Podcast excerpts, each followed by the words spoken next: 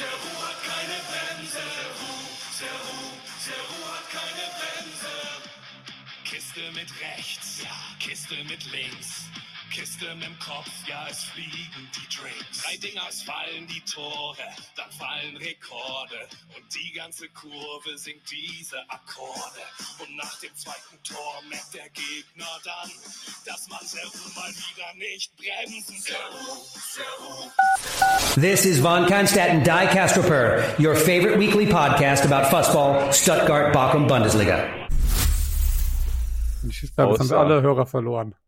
Außer den, außer den Oberschenkel.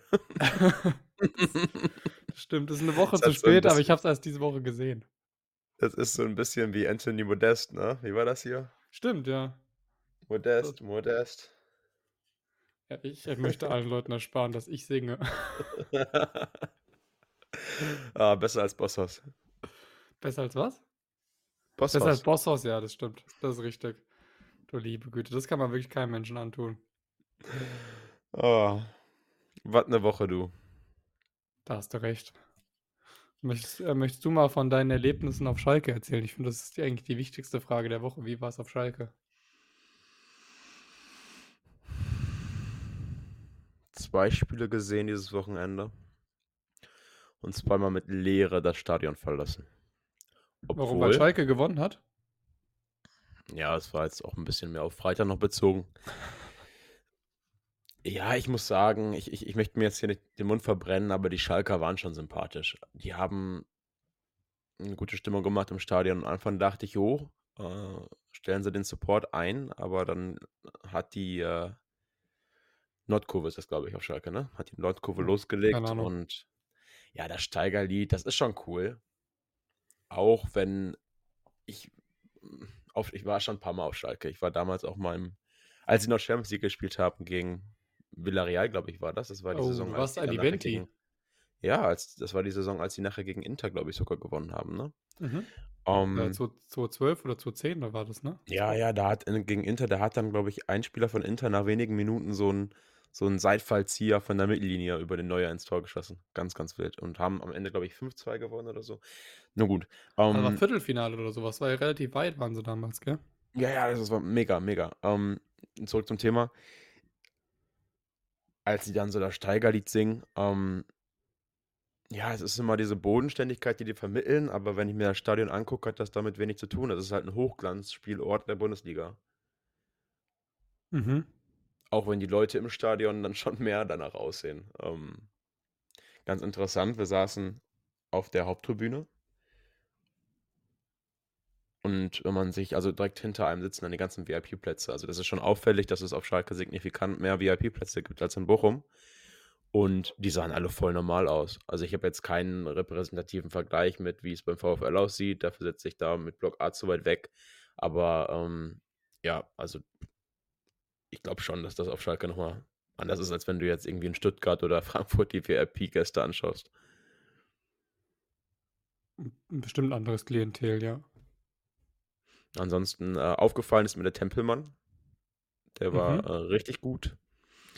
Unerwartet gut. Und wer richtig schlecht war, war die äh, Schalker Verteidigung. Also alle komplett überfordert. Und ja, ähm, ich glaube nicht, dass Schalke über Mittelmaß in der zweiten Liga hinauskommt, weil das ist unmöglich mit dieser Mannschaft.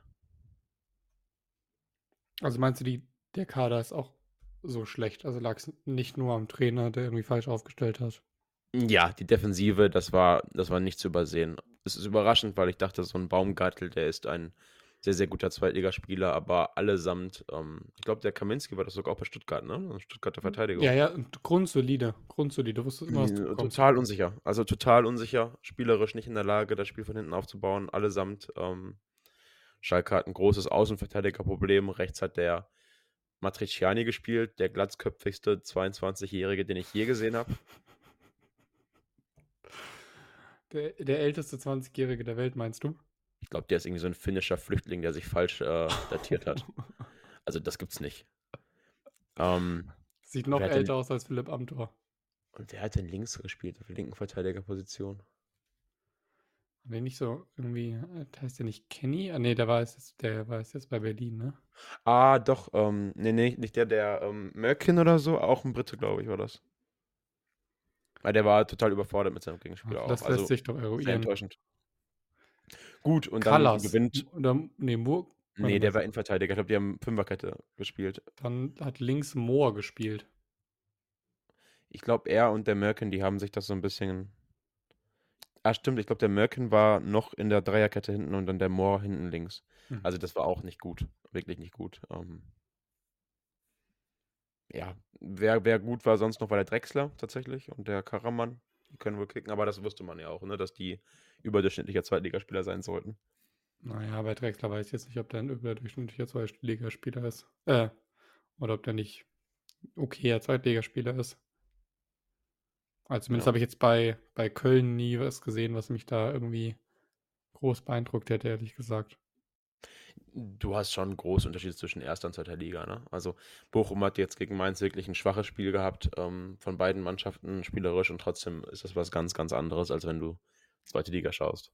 Tatsächlich. Die einzige Zweitligamannschaft, die vom visuellen her wie eine Erstligamannschaft aussieht, oft ist äh, St. Pauli.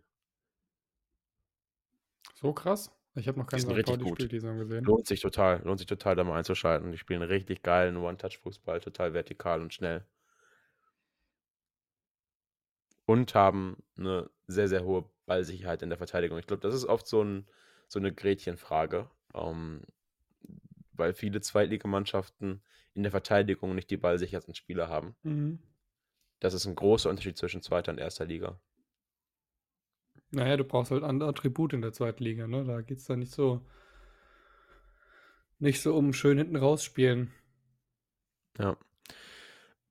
Genau. Und wie Mm, war es am dazu Freitag? Leere. Also, es ist halt wirklich eine elendige Situation. Ich Äh, hoffe, um, ich. um alle nochmal abzuholen, vielleicht, sorry, um dich zu brechen. Das Spiel, ich glaube, 95. hat Mainz den Ausgleich gemacht, ne? Das war die letzte Sekunde, das war 96.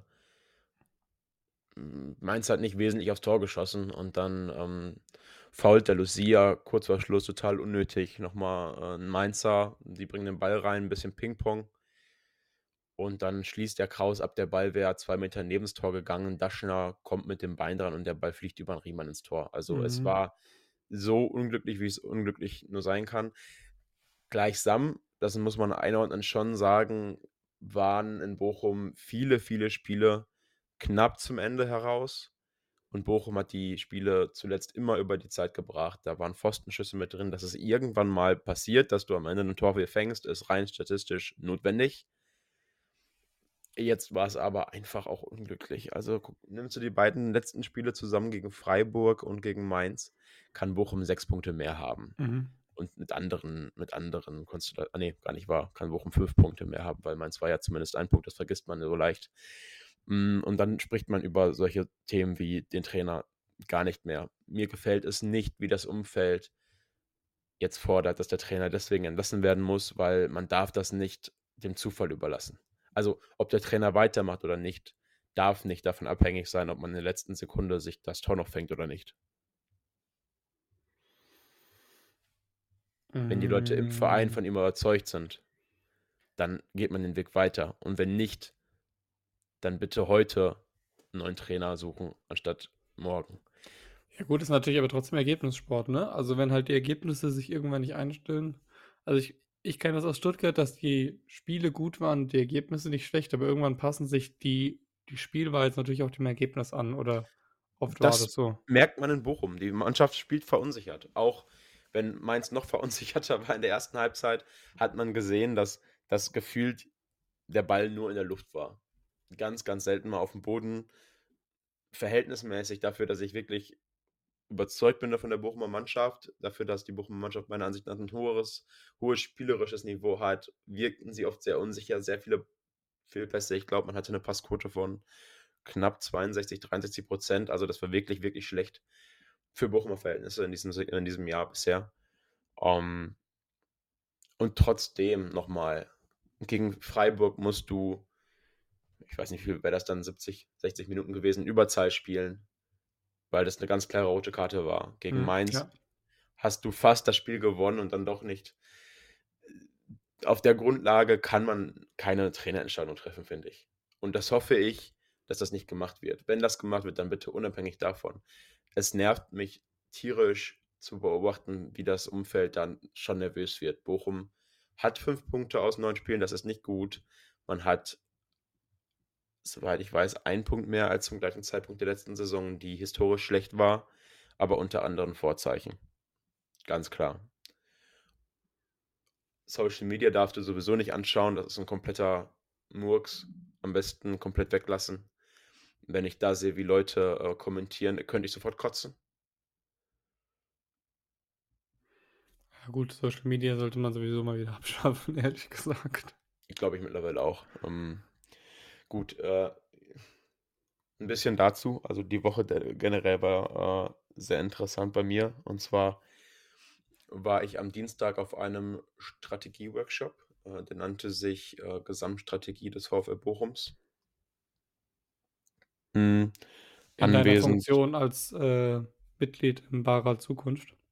Ja, genau, genau. Um, ähm, ich, ich, nochmal, Fußnote, da wurden Sachen besprochen, die kann, möchte, darf ich nicht teilen. Bei allem sei gesagt, da ist nichts Problematisches dabei. Das sind alles Sachen, die super cool sind. Ähm, nur manche Sachen habe ich halt einen Filter. Was ich, glaube ich, super spannend finde, da können wir vielleicht heute oder nächstes Mal drüber sprechen, ist, ähm, wie das so vom Ablauf war, weil das ist einfach mal ein sehr, sehr cooler Einblick darin, wie wird da überhaupt gearbeitet. Mhm, worauf ich jetzt aber gerade hinaus möchte, weil das zum Thema passt, hat der Patrick Fabian sich auch einmal geöffnet und über ähm, das Thema gesprochen, weil die Frage war, okay, ist die Stimmung im Stadion relevant für die Spieler? Mhm. Das gibt es noch eine Dimension über ich bin im Stadion und ich, ich, ich kaufe ein Ticket und ich bin da, sondern gibt es auch noch diese leistungsrelevante Ebene. Und an seiner Antwort hat man gemerkt, das hat ihn ultra bekümmert, auch schon als aktiver Spieler und auch schon jetzt. Und er hat auch einmal das Social Media ins, Thema, in, in, in, ins Gespräch gebracht. Hm. Es ist eine super schwierige Aufgabe für den Verein, das zu beeinflussen, weil du super schnell natürlich auf, auf eine Abwehrhaltung von Leuten triffst. So nach dem Motto, du kannst mir doch nicht bestimmen, wie ich mich verhalte im Stadion. Mhm. Nur aus, aus verschiedensten Sichtweisen. Einmal möchten wir, dass das Stadion für Kinder auch geeignet ist. Dann möchten wir das zu einer guten Erfahrung machen. Wir möchten nicht, dass Spieler mentale Probleme bekommen wegen, wegen dem Auftreten, wegen der Gruppendynamik im Stadion und in der Stadion herum. Weil das ist eine extreme Belastung. Ich glaube, selbst wenn man, ja, selbst wenn man da distanziert ist, sobald jemand Sachen äußert, die unter der Gürtellinie gehen, auch wenn du den nicht kennst, wenn das anonym ist und du nimmst das auf, dass das macht was mit dir. Das zu ignorieren ist, glaube ich, super schwer. Absolut, kann ich mir gut vorstellen, ja. Ja. Ja, genau. ich glaube, man, glaub, man darf das tatsächlich nie unterschätzen, was, ähm, was eine Kurve oder ein Stadion im Guten wie im Negativen bewirken kann. Und also, es kann sicherlich auch lähmen, aber es kann natürlich auch, ähm, auch pushen. Oh ja, ich meine, das, das kennt ja, glaube ich, auch jeder Amateursportler von sich. Also wenn ich jetzt in der Halle gespielt habe, wo eine unfassbare Stimmung war, so wo, also positiv gegenüber mir oder auch ähm, für mich oder auch gegen mich. Solange es fair war, pusht ich das ja. Ja, und da sind wir in dem Stadion in Bochum wirklich ähm, beschenkt mit, ja, einem kompakten Stadion. Also die, die Stimmung von den Stehplätzen, die kann super einfach auf die Sitzplätze übergreifen. Und was in Bochum immer der Fall ist, oder meistens der Fall ist, dass alle zusammen singen. Und wenn alle singen, dann kommt eine Stimmung zustande. Das hast du auf Schalke zum Beispiel nicht. Das ist mir dieses Mal aufgefallen. Und ich hatte, als ich früher da war, den Eindruck, das war alles viel lauter und größer, aber wahrscheinlich auch einfach so ein bisschen die Relation. Ich bin, ich bin älter. Ja. Um, ähm, die, die, die Leute, die auf der Haupt- und Gegentribüne sitzen, die machen nicht mit. Es ist wirklich nur die Nordtribüne, die äh, Party macht. Mhm. Und äh, im ganzen Spiel habe ich zweimal gestanden, als kam ähm, steht auf für den S04. Ich bin nur aufgestanden, weil ich das Spiel sehen wollte, ne? Also, Ja, ja, das, das ist logisch. Genau. Ähm, aber das war anders, das war anders und äh, habe ich so noch nicht wahrgenommen, hat mich sehr gefreut, das zu sehen, weil das ist dann auch wirklich eine, eine coole Ressource in Bochum. Und es ist Fakt, dass, dass, dass man da auch Einfluss nehmen kann aufs Spiel. Hm, mal Gedanken an, an das Spiel gegen Schalke letzte Saison. Da hast du das Spiel eigentlich im Griff. Riemann boxt sich direkt vor der Halbzeit den Ball selber ins Tor und das ganze Stadion wird nervös. Und es hat sich transportiert auf die Mannschaft. mhm. Was unter anderem auch Thema war aus äh, einem Gespräch zwischen dem Sprecher, Pressesprecher und mir auf dem ähm, Workshop. Mhm. Und der hatte das auch nochmal ins Gespräch gebracht, dass das tatsächlich dann auch nochmal kommuniziert wurde von den Spielern, dass das äh, relevant war. Stadion nervös wurde. Ja, ja, genau. Ja, klar. Das. Also ich kann, das, kann mir das gut vorstellen. Ich glaube auch, dass sowas wie, also so ein, so ein Lauf, wie zum Beispiel Eintracht Frankfurt in der Europa League hatte, ist sicherlich auch, ähm, auch durch die Stimmung und das, wie krass die Fans das angenommen haben, äh, bedingt. Das war ja auch wirklich unfassbar, ne? Also wie die in Barcelona waren. Ja, also du kannst das Spiel, ja, du kommst da raus und du hast gefühlt ein Heimspiel in Barcelona. Also das kannst du doch fast nur gewinnen. Aber da hast du doch als, als Stadtfreundlicher auch keinen Bock drauf, oder? Wenn da auf einmal eine ganze Armee aus Frankfurt durch deine Stadt zieht. Und ich glaube, wenn da vorstellen. ja. 20.000 Frankfurter durch das Barviertel ziehen und dann vielleicht irgendwie auch noch ein paar Stühle werfen, dann musst du erstmal richtig aufräumen. Ja. Und dann, und dann auch noch das Ding holen, ne? Also, das ist schon krass. Aber da, da war doch noch so eine unwürdige Nachgeschichte, oder? Bei, ich glaube, war das nicht sogar diese Saison, dass ein, dass ein Verein keine Tickets angeboten hat für Frankfurter oder so? Oder die versucht hat, irgendwie auszuschließen? Ne, das war doch, das war doch Neapel.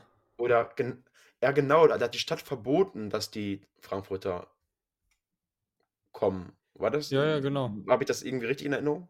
Die Stadt hat verboten, dass die kommen, ja. Und dann, ähm, äh, das hat doch, äh, war doch, hatten, war doch so wie so ein Präzedenzfall, dass die Stadt irgendwie für, äh, Einfluss auf das, im Prinzip ja schon Einfluss auf das Spiel nimmt.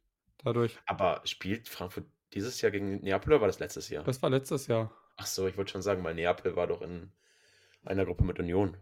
Oder Ja, ist ja, nee, nee, Gruppe das war Union, letztes ja. Jahr. Ah, okay, okay, okay. Macht Sinn.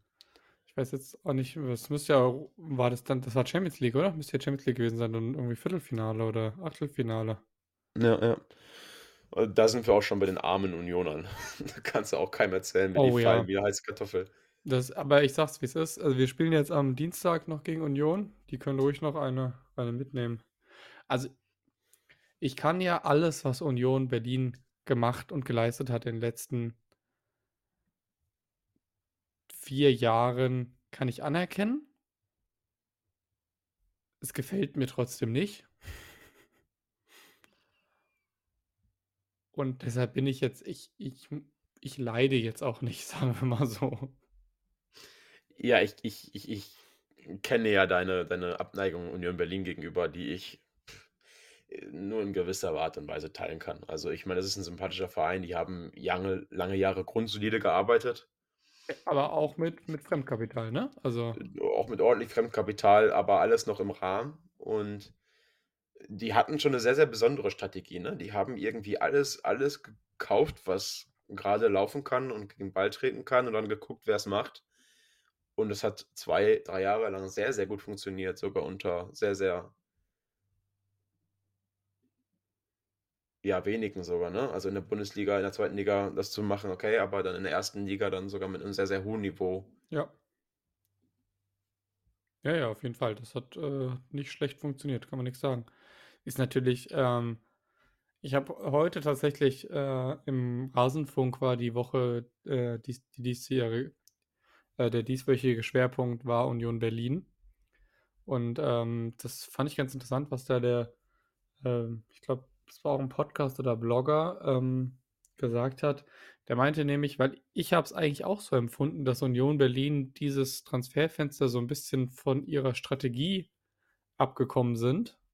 Ja, ähm, er meinte aber, er empfindet es gar nicht so und ich finde, eigentlich hat er damit recht, weil er meint, sie haben eigentlich nichts groß anders gemacht. Sie haben Spieler gekauft, die schon auf hohem oder auf, auf einem gewissen Niveau performt haben, mit viel Erfahrung und das Kosten und das ablösefrei.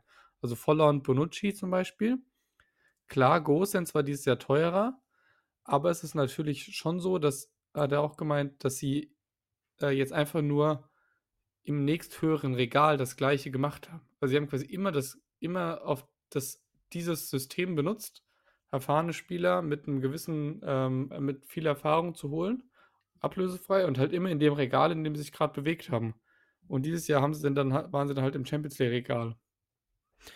Ist trotzdem interessant, finde ich, wie Spieler mit einem Profil wie der Volland dann auch einfach nicht angekommen sind bisher, ne? Also Ja, Bonucci ja auch nicht.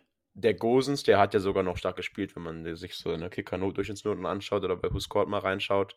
Um, der spielt ja wirklich sehr solide. Ja, wobei der sind Ma an, da hat er heute auch gemeint, der war wohl auch schon für einige Gegentore verantwortlich. Oder für 1, 2.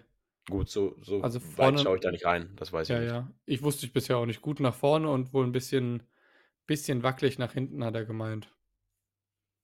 Ja. Ja, aber ich meine, gut, ähm, ich finde es interessant. Eigentlich musstest du ja als Union Berlin irgendwann mal sagen, der Trainer, du musst ja irgendwas machen, irgendeinen Impuls musst du ja setzen. Also, ich meine, guck mal, die haben jetzt zehn Spiele in Folge verloren. Das ist, das Zehn ist, das Spiele ist in schon Folge. absurd Das irgendwie, kannst du ne? dir. Aber Und der Trainer das, steht offiziell nicht zur Debatte. Das ist doch, also, das ist ein unangenehmes Thema, weil einerseits hat man das Gefühl, okay, die Mannschaft ist danach befreit und es wird wieder durchgewürfelt. Vielleicht ist es einfach ein natürlicher Abnutzungsprozess von einem Trainer, der kommt. ja. Ja, ich, ich, ich hoffe, dass es in Bochum nicht kommt. Andererseits sind wir wieder am Anfang der Folge. Wie du sagtest, okay, irgendwann, irgendwann machen halt die Ergebnisse auch die Wahrheit. Irgendwann äh, passt sich die Leistung den Ergebnissen an. Und wenn Bochum nächste Woche in Darmstadt nicht gewinnt, also selbst ein Unentschieden reicht dann nicht, dann wahrscheinlich musst du handeln. Uh, das ist jetzt aber, Weil es sind halt zehn Spiele, ne? Und Bochum, wir hatten ja auch letzte Woche darüber gesprochen, hat, selbst wenn du den Pokal einschließt und die relevanten Testspiele, keins davon gewonnen. Du hast nur die Generalprobe, und zwar das erste von den beiden Spielen gegen Luton Town, die ihrerseits in der Premier League untergehen und auch ja. nicht mit der ersten Elf gespielt haben. Und gegen, ich glaube, das erste Testspiel gegen Emden gewonnen. Ansonsten hast du nichts gewonnen, das ganze Jahr. Und im letzten Spiel von Bochum, ich meine, es, das, das war nicht der Grund, dass du das Spiel nicht gewonnen hast, in gar keinem Fall. Nur da spielt der Soares, der Linksverteidiger, der auch deswegen jetzt spielt, weil der eigentlich für die Position gedachte Maximilian Wittek auf einmal einen Leistungseinbruch hatte. Der soll auf einmal im eigenen Ballbesitz auf die 6 ziehen, Mhm. weil er technisch stark und Ballbesitz, äh, äh, ballsicher ist. Und, und da kriege ich so ein bisschen, da kriege ich ein bisschen Gänsehaut, weil ich erinnere mich an das letzte Mal, als der, als der Soares auf die 6 sollte. Das war nämlich zur dunkelsten Bochumer Zeit. Da hieß der Trainer Jens Rasiewski. Ich glaube, vorher der Trainer hieß Carsten Neitzel. Okay, noch nie Und gehört. ja, ja, deswegen, also das war kompletter Unfug. Und das waren ein paar Spieler unter ihm, die waren so unfassbar schlecht und bodenlos. Du machst dir kein Bild. Ähm, er hätte Bochum, wenn er da nicht nach, ich glaube, sieben oder acht Spielen ähm, gegangen worden wäre, hätte der Bochum geradeaus in die dritte Liga geführt. Mhm. Und der hatte auch schon solche, solche Ideen, den Soares in der Mitte spielen zu lassen. Ähm, war nicht geil. Und jetzt hast du in Bochum auch eigentlich nicht die Notwendigkeit. Du hast Spieler im Kader, der Bernardo, der kann die sechs spielen, der Masovic, der kann die sechs spielen. Du hast sogar einige zentrale Spieler. Und dann zieht er den, den Soares, der den linken Schienenspieler übernimmt, im eigenen Ballbesitz, aber in die Mitte. Weißt du, weißt du, ich, ich, kann das, ich kann das jetzt auf einer technischen Ebene nicht kritisieren, weil die trainieren das und auch, wie gesagt, hat das nicht die Gegentore produziert. Es war alles ansehnlich. Andererseits spielt Bochum gerade keinen erfolgreichen Fußball. Ja. Bochum hat immer noch, was Tore äh, und, und, und Torgefahr angeht, totale Probleme. Defensiv stand man jetzt ein bisschen stabiler, hat dennoch vier Tore aus den letzten beiden Spielen bekommen. Da, da gibt es einfach aus meiner Fußballlaiensicht wenig Gründe, solche Sachen zu machen. Solche besonderen Sachen zu machen. Fall doch in die Systeme zurück, in denen die Spieler sich sicher, sicher fühlen und wohlfühlen. Ja, was anderes macht ja wenig Sinn, ne? Also wenn du einer un- verunsicherten Mannschaft noch ein, da ist ja die Frage, was probiere ich noch? Oder verunsichere ich nur eine sowieso verunsicherte Mannschaft immer weiter, wenn ich neue Sachen einführe? Es, es muss, oder gehe ich einfach auf die kompletten Basics zurück, stelle erstmal jeden da auf, was er gelernt hat und in einem Korsett, in dem er einigermaßen funktioniert. Ja, ja. Und es ist halt immer das Problem des äh, Innovators, ne? Dass, wenn es nicht direkt klappt, dann bist du schneller weg, als ähm, vielleicht deine, deine richtigen Ansichten, deine guten Ideen zum Tragen kommen. Ja, Und stimmt. ich hoffe, dass das, ich hoffe, dass das in Bochum nicht so ist, weil ich dem äh, Letsch wirklich zutraue, in- mit Bochum was ganz, ganz Großes zu erreichen, wenn er lange arbeiten kann, weil er echt smart ist und weil der gute Sachen macht. Ähm, ja, gute und interessante Anekdote dazu. Hm, Im Gespräch mit dem Pressesprecher äh, hatten wir uns auch über Thomas Letsch gesprochen. Ich habe halt so meine Außensichtweise geteilt, dass ich ihn als sehr, sehr, sehr ähm, ja, belastbaren, weil sehr gelassenen und charismatischen Trainer halte. Und da sagte der Pressesprecher, dass er damals, als der eingestellt wurde, der äh, Letsch Glückwunsch erhalten hat von dem Pressesprecher aus Aue, wo der Thomas Letsch selber nur ganz, ganz wenige Wochen Trainer war, bevor er dann von dem Sportdirektor, Präsidenten von dem Verein ähm, Ah ja. gekündigt wurde, unter ganz, ganz, ganz äh, unangenehmen Umständen. Und Mhm. er sagte, der ähm, Jens Fricke heißt der Pressesprecher auch nur, dass ihn das sehr überrascht hat, dass ein Pressesprecher eines Vereins, bei dem der Trainer wirklich eine sehr, sehr schlechte Zeit hatte, so positiv von ihm spricht und ihn sogar ankündigt oder so, sogar sogar Vorschusslorbeeren mitgibt. Und das, ja, spricht nur für ihn. Ja, in Aue ist doch dieser Wahnsinnspräsident, da gab es doch zu irgendeiner, ähm, zu irgendeinem Saisonwechsel gab es doch diese Wahnsinnsszenen, wo der vor der Tribüne stand und schreit, werdet Mütter, tragt die, die Aue-DNA weiter. Was? Kennst du das nicht? Warte, das, das, das hat, so? also wieso, wieso haben diese, wieso hat dieser schlache Mensch dann immer so etwas Sozialdarwinistisches an sich, ey? Das ist, ich, ich verstehe es nicht. Warte mal, ich gucke mal nach. Ich das auf YouTube finde mit werdet Es erinnert mich an äh, Clemens Tönnies, wie er da einmal stand und dann von, äh, Hier, ich habe es gefunden, wenn du es hören möchtest. ich möchte sofort,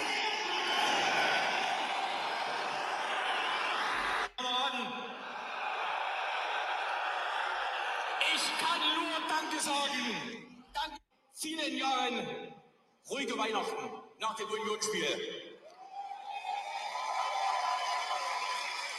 Und dann sind wir in Regensburg, haben wir die Schellmauer durchbrochen und haben die Liga gehalten.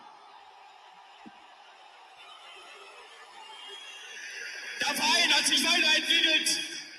Deshalb möchte ich herzlich auch den Müttern zum Muttertag gratulieren. Es leben die Mütter als Grundpfeiler der Gesellschaft. Den Frauen, die noch keine Mütter sind, eine Botschaft. Werdet Mütter und tragt die DNA, tragt die DNA zu Aue. Glück auf! was ist das denn? Ist schlimm, oder? ist das, das ist auf allen Ebenen unangenehm, problematisch und Ja. ah, Aber ich würde sagen, wir haben den Folgentitel, oder? Werdet Mütter. werdet Mütter. Oh. werdet Mütter für den VfL. Ja.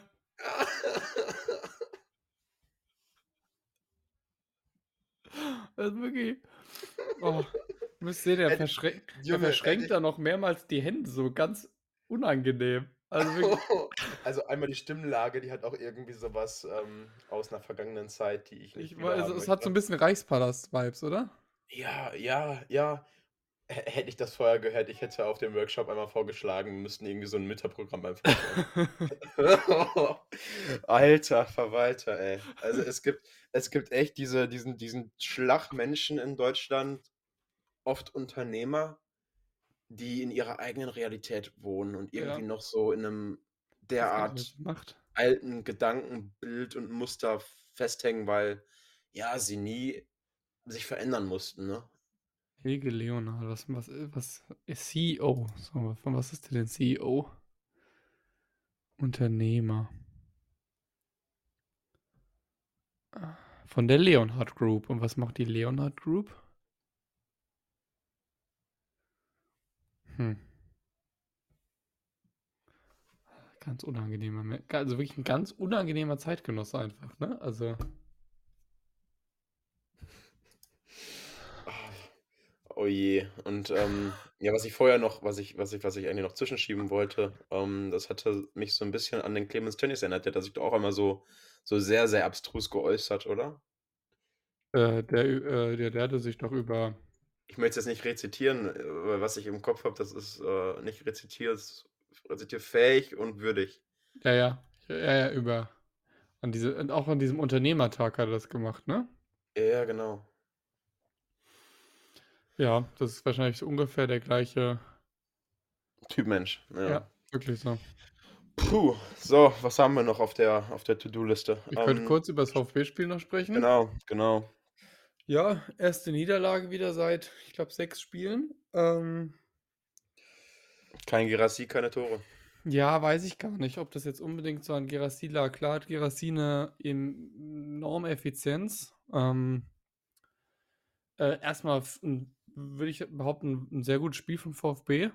Ähm, wer mir jetzt dieses Spiel richtig krass aufgefallen ist, was jetzt wahrscheinlich für die meisten Menschen, ke- aber ich hab's, wie gut er ist, Chris Führig, Wahnsinn. Wirklich jede Ballaktion von dem ist gefährlich. Ist unfassbar. Ähm, richtig geil. Also ein geiler Kicker, was der für ein Tempo aufnimmt, ist einfach. Ah, Ist Wie, einfach wie kann das sein? Der war doch schon immer so gut. Ich meine jetzt, Ja, aber der war halt mein, ineffizient. Jetzt ist der noch effizient. Jetzt wird er gefährlich. Und Alter, hast du das Tor gesehen? Ja, ja, Wunderschön, oder? traumhaft, ja. Der Doppelpass mit Undaf, boah. Und Undaf, muss ich das mal ganz klar sagen, Undaf, was ein, was ein geiler Typ. Also, Undaf hat, ähm, hat ja den Elfmeter verschossen, der er selbst rausgeholt hat. Oder eigentlich hat er nicht rausgeholt, weil Baumann hat sich einfach gedacht, da steht Dennis Undaf, da ist ein Ball. Ich spring einfach mit allem, was ich habe, in Undaf rein. ohne dass Undaf auch nur ansatzweise gefährlich ist.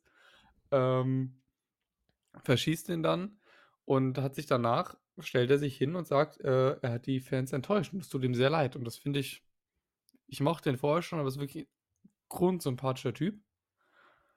Und Ja, andererseits er hat eine Vorlage Erfolg, geliefert, hat ein Tor geschossen. Ich finde es Erfolg so zu, sowas zu sagen und so sich zu verhalten, ist natürlich auch einfacher, ne? als wenn man im Misserfolg so. Na klar, aber ich meine, er hat jetzt trotzdem ähm, hat einen Elfmeter verschossen.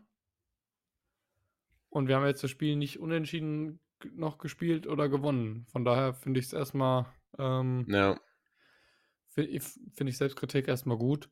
Ähm, und hat einfach, also er hat ja trotzdem geliefert, ne? Also ich wurde von Spielern schon härter enttäuscht in einem Spiel, als von jemandem, der ein Tor schießt und eine Vorlage gibt. Das ist schon okay. Merkst du denn, merkst du denn im Umfeld, dass äh, so ein bisschen Gewöhnungseffekt eintritt? Ich meine, jetzt da zu stehen und gegen eine dieses Jahr leider sehr, sehr ordentliche Hoffenheimer Mannschaft zu verlieren, ist ja erstmal nichts Schlimmes. Und ähm, hätte man euch das vorher gesagt, wärt ihr ja alle vor, vor Freude betrunken. Ähm, tritt jetzt auch schon so ein Effekt ein, dass man äh, ja, sich über sowas ärgert? oh, weiß ich nicht. Also, ich merke es jetzt bei mir selbst, dass wenn ich jetzt sage, wir werden, hättest du mir vorher gesagt, wir werden Zehnter, hätte ich es unterschrieben. Wenn du mir jetzt sagst, wir werden Zehnter, ähm, wär, ich weiß nicht, ob ich enttäuscht wäre. Aber du hast natürlich jetzt auch, warte mal, wir haben, letzte Woche hatten wir irgendwie 14 Punkte Vorsprung auf Platz 10.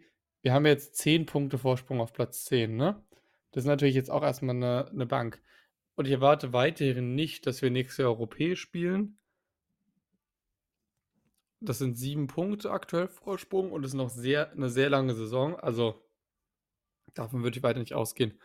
Ich glaube nicht, dass irgendein VfB, oder nein, das ist zu. Ich glaube schon, ich glaube nicht, dass die VfB-Fans im Großteil oder im Allgemeinen enttäuscht werden, wenn wir jetzt Achter oder Neunter werden würden. Ich glaube, da herrscht ein sehr großer Realismus und das ist auch okay und ist auch gut so, wenn du was aufbauen willst, nachhaltig, dass es erstmal darum geht, wir haben immer davon gesprochen, wir wollen es etablieren, wir wollen nicht gegen den Abstieg spielen möglichst, wollen eine ruhige Saison spielen, dafür ist jetzt alles angelegt. Und du hast jetzt, nur weil du jetzt zwischenzeitlich mal Tabellenführer warst oder sechs Siege ähm, Stück hattest, kann keiner da, es war doch klar, dass wir irgendwann wieder ein Spiel verlieren. Wenn wir kein Spiel mehr verloren hätten, dann wären wir deutsche Meister geworden. So, davon kann ja keine Rede sein. Du hast sieben, du hast neun Spiele gespielt, du hast sieben gewonnen, du hast zwei verloren. Wir haben letzte Saison sieben Spiele gewonnen, jetzt haben wir das nach neun Spieltagen. Und wenn wir am Ende Achter, Neunter, Zehnter werden, ist das völlig in Ordnung. Ja, und man muss ja auch langfristig denken. Ich glaube, die Ruhe im Absolut. Verein tut dem ganzen Umfeld gut. Du bist ein Riese, der, der irgendwie geschlafen hat und immer so ein bisschen auf der, auf der, auf der Kippe zur Intensivstation stand. Weil, wenn man abgestiegen Teilweise auch schon auf der. Intensivstation warst. Ja, weil wärst du abgestiegen, was natürlich hätte passieren können, einfach durch andere Steine, die anders fallen, dann wäre wieder alles zunichte gemacht worden. Nur Du, jetzt guck mal, wir haben den Aufstieg aus der zweiten Liga in der Corona-Saison am letzten Spieltag fix gemacht. Wenn Ja, du ja, da genau. während Corona nicht aufsteigst und du bist vor der Saison das Risiko eingegangen, weiter dir einen teuren Kader zu halten, weil du wieder aufsteigen willst und du schaffst es nicht und dann ist Corona, dann sprechen wir hier aber von ganz anderen Situationen, die auftreten. Von daher Ja, ist das alles in Ordnung. Ist alles in Ordnung. Es wäre natürlich, um, umso erfolgreicher du bist, umso mehr wirst du gewisse Spiele halten können. Ähm, ein Girassi wird gehen im Sommer, wenn er das möchte. Egal, wo wir spielen, auch wenn wir jetzt Champions League spielen, wird Girassi gehen, wenn er das möchte. Aber du hast natürlich Spieler, die du eventuell noch mal ein Jahr länger halten kannst, wenn du eine gewisse Platzierung oder vielleicht auch europäisch spielst. Da geht es um Chris Führig, um Mio, um Ito. Die bleiben perspektivisch einfach vielleicht noch in der Saison eher, wenn du äh, auch in interna international vertreten bist. Aber das Ja. sind ähm, alles Themen, über die du dir im Sommer dann Gedanken machen kannst. Ja, ihr habt ja auch wirklich die finanziellen Mittel, ne? Jetzt mit dem, mit dem neuen, ich glaube, Porsche-Deal war das, ne? Das ist ja aus Bochumer, wenn man aus Bochumer Sicht darauf schaut, wird man ja so ein bisschen ähm, schüchtern. auch das Stadionumfeld, wir waren jetzt ja ein paar Mal in Stuttgart, das Ja. ist halt eine andere Welt. Da gibt es halt Chilis in Karne und nicht eine, Wege- unfassbar, und nicht eine unfassbar ekelhafte vegane Currywurst. Also ehrlich, also da kannst du Aber das Chili sin Carne war lecker. Das war richtig gut. Ja. Ja. Nee, und deshalb ist alles in Ordnung. Ähm, worüber ich mich jetzt sehr freuen würde, wäre Dienstag, DFB-Pokalerfolg. Aber ja, gucken wir. Und wenn Spieler dann im Sommer irgendwie liebäubeln zu, wech zu wechseln, erzählst du denen die Geschichte des, des Borner S, der seinem Vater hinterher rennt und äh, jetzt mit Ajax, äh, ja, ja, und gar nicht, ich hab, gegen Abstieg spielt. und gar nicht im Kader war am Wochenende, habe ich jetzt gesehen. Oh, war ja. Weil das ist, glaube ich, auch eine absurde Geschichte. Da müsste man sich auch mal jemand, vielleicht mal jemanden mal einladen, der das einen besser aufdröseln kann, was da passiert. Boah, nee, ich, ich, äh, Holländisch spreche ich nicht. Plattdeutsch ist dem äh, zwar, zwar sehr ähnlich, das hat man früher hier bei uns in der Gegend gesprochen, aber das ist nicht mehr, nicht mehr Ah äh, ja. präsent. Es soll ja auch Ajax-Fans geben, die Deutsche sind. Lecker, lecker, lecker. Lecker, so lecker. an- Ja, ich, ich, ja, ich, ich, ich kann mich immer noch erinnern, da waren wir am Strand und da, da liefen so zwei echt hübsche Frauen her. Und dann sagen die so, oh, lecker Wetter. und dann die so, Bäh. Das war, das war nix. Okay. Das war aber sind wir, ich glaube, da muss man dabei gewesen sein. Oi, oi, oi, oi. Ja, komm. Ich würde Gut. sagen, damit machen wir lieber, machen wir lieber ein Häkchen hinter die Folge. Ja, ja, ja. Ähm, gut, Cliffhanger, nächste Woche schauen wir äh, oder besprechen wir einfach mal so ein bisschen, wie, wie wir denn überhaupt in der Beirat Zukunft ähm, arbeiten. Und Ja, sehr interessant. gut, da holen wir ein bisschen aus, weil ich glaube, das ist echt spannend. Ähm, es hat mich auch sehr, sehr positiv überrascht. Es hat meine Erwartungen bei weitem übertroffen. Und ähm, ja, ich glaube, das ist echt eine coole Sache. Ja, lass uns Woche Übrigens- gerne drüber quatschen. Übrigens, ähm, das, das habe ich auch äh, bei dem Anlass erfahren. Es gibt einen anderen Verein, der ein ähnliches Gremium hat. Weißt du wer? Schalke 04. Genau. Und die haben es beim VfL abgeguckt. Ah ja, okay. Was jetzt nicht schlecht ist, ne? Also gute Sachen kann man ja gerne teilen. Sowieso, ja. Und ist vielsagend, ne, dass äh, man auf Schalke jetzt durchaus beobachtet, was beim VfL passiert. Ja, das ist doch eine schöne, ähm, schöne Anerkennung. Übrigens haben die ähm, auf Schalke eine, wie nennt sich das, ähm, Blindensprecherin, Blinden, so eine Person, die mit Hand, Übersetzerin? ja, also mit so Gesten ähm, das übersetzt, was die, was der Stadionsprecher sagt oder wenn da Interviews sind. Mhm. Das könntest du in Bochum jetzt wahrscheinlich nicht gut umsetzen, weil du brauchst ja schon eine ordentlich große Leinwand dafür und Ja. willst jetzt in Bochum da von diesen kleineren Bildschirmen so einen gewissen Teil wegnehmen. Das, wird- das wäre, glaube ich, nicht wirklich praktikabel. Aber Auf Schalke, die haben ja Idee. diesen riesen Würfel in der Mitte. Ja. Coole Idee. Gut, gut. Ähm, weißt du, was noch fehlt? Die äh, Wertung zum Spieltag? Hm, ich hatte mir gerade die äh, von Freiburg gegen Bochum angeschaut Ja, dann und bitte. ich glaube, die ist wert, vorgelesen zu werden. Mhm. Obwohl sie gar nicht mehr so Klinsmannhaft ist. Ähm, aber Paciencias Traumtor, die Freiburger Aufholjagd und vereinzelte sehenswerte Kombinationen werteten eine Partie auf, die auch Leerlaufphasen, einige Fehler und trotz des knappen Spielstandes keine spannende Schlussphase enthielt. Punkt. Also es ist halt ein Satz, ne? Also Ja. dementsprechend schwer, den vorzulesen. Und der schafft es von echt geil zu Kacke. ja. Alles, alles, alles einmal äh, aufzugreifen. Ah ja, ne, ist doch, ist doch ein Ah. schönes, Schlu- schönes Schlusswort. Nee, nee, auch interessant. Welche, welche Bewertung hat denn der, der, äh, der Tobias Reichel bekommen? Wahrscheinlich eine 5 oder eine 6? Äh, 5,0 bekommen. Hätte Griffos, eingespro Griffos eingesprungenes Foul mit offener Sohle gegen Cambroas Knöchel zwingend mit Rot bestrafen müssen. Falsch, dass VRR Schlager nicht korrigierend eingriff. Der Handstrafstoß war auf Basis der aktuell geltenden unzureichenden Handspielauslegung gerade noch vertretbar. Insgesamt mit Schwankungen in der, Spiel in der Zweikampfbewertung. naja. Unterschreibe ich. Ausbaufähig. Unterschreibe ich. Gut, Julius. Ähm, Folgentitel bin ich sehr zufrieden. Ja. Und, Und dann hören wir uns nächste Woche wieder. ja. Bis nächste Woche, Julius. Bis nächste Woche. Ciao. Ciao.